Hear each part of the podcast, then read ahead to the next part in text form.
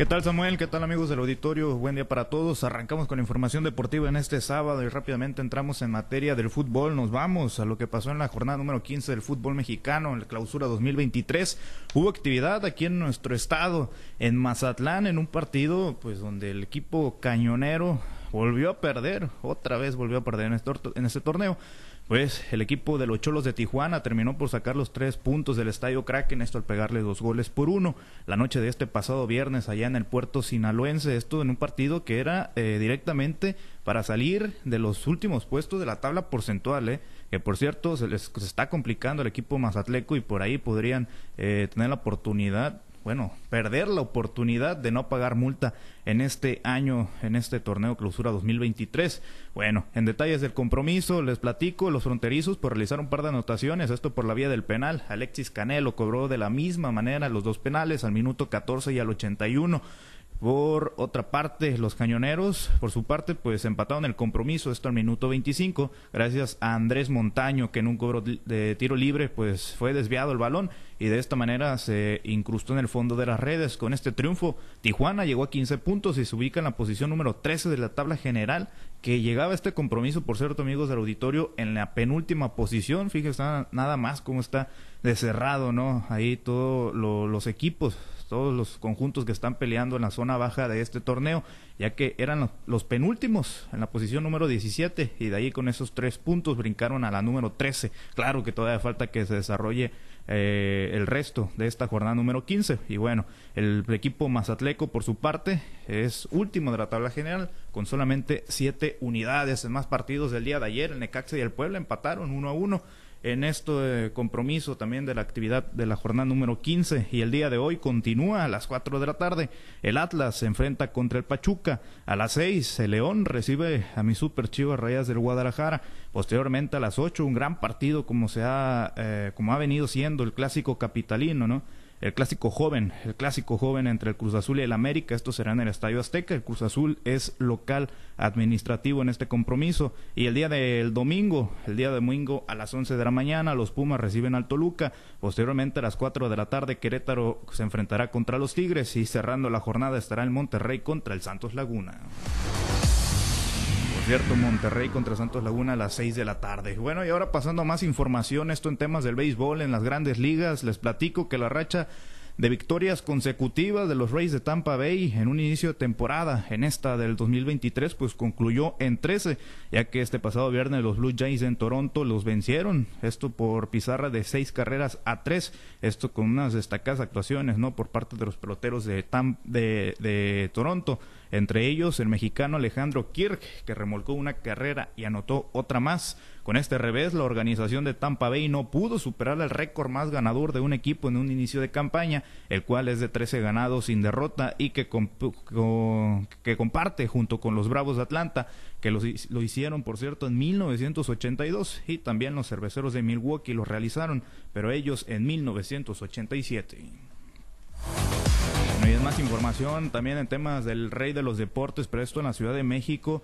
Les platico que la Liga Antonio Quintero Castañeda de Mazatlán continúa avanzando en los playoffs de la MLB, MLB Cup 2023 donde pues ya están en la etapa de las semifinales y pues por cierto las disputarán este día sábado, esto tras un dramático triunfo en extra innings. Los mazatlecos disputaron los cuartos de final el día de ayer y consiguieron su boleto a esta etapa de la antesala de la pelea por el título tras derrotar a la Liga Ribereña de Monclova por score de nueve carreras a ocho en un emocionante encuentro que se desarrolló en la Liga Maya el día de hoy. Pues ya les comentábamos, se disputará la semifinal, será en, en punto de las cuatro de la tarde, por supuesto hora de Sinaloa, ante la Liga Infantil y Juvenil Ojo de Agua de Coahuila. Bueno, por cierto, en esta competición de la ML Cup, la Liga de Culiacán Recursos venció a la Liga de San Luis, esto por score de siete carreras por cero. Sin embargo, pues ya no, no les alcanzó para acceder a la siguiente ronda de los playoffs. Bueno, y ahora sí, en más información en temas del deporte ráfaga, hubo actividad del Cibacopa, inició otra serie de la segunda vuelta de este de esta liga y los pioneros de los Mochis tuvieron una triste y fea noche para este conjunto ya que pues perdieron ante los Rayos de Hermosillo por score de 85 puntos a 66 y pues Chewap se perderá toda la, la temporada. Esto debido a una ruptura del tendón de Aquiles sufrida a medio juego en el centro de usos múltiples de los Mochis. También el jugador nacional Gabriel Félix, pues debió salir del compromiso, esto por un esguince de tobillo. Perdieron y dos lesiones sufrieron, sobre todo la que pesa más es la de Chebop, ¿no? Este jugador extranjero que pues se había convertido en las figuras del equipo mochitense, pues estará perdiendo todo lo que resta de la temporada del Cibacopa. Por cierto, el día de hoy, sábado, a las 8 de la noche con 15 minutos, estará disputando el segundo compromiso entre sinaloenses y sonorenses ahí en el CUM de los Mochis. Por otra parte, en la capital, el día de ayer, los sosteneros de Guaymas le pegaron 101-81 a los caballeros de Culiacán, esto en el Polideportivo Juan S. Millán, y hoy también, también se estará disputando a la misma hora, 8.15 de la noche, el segundo compromiso entre la nobleza y el equipo de Guaymas.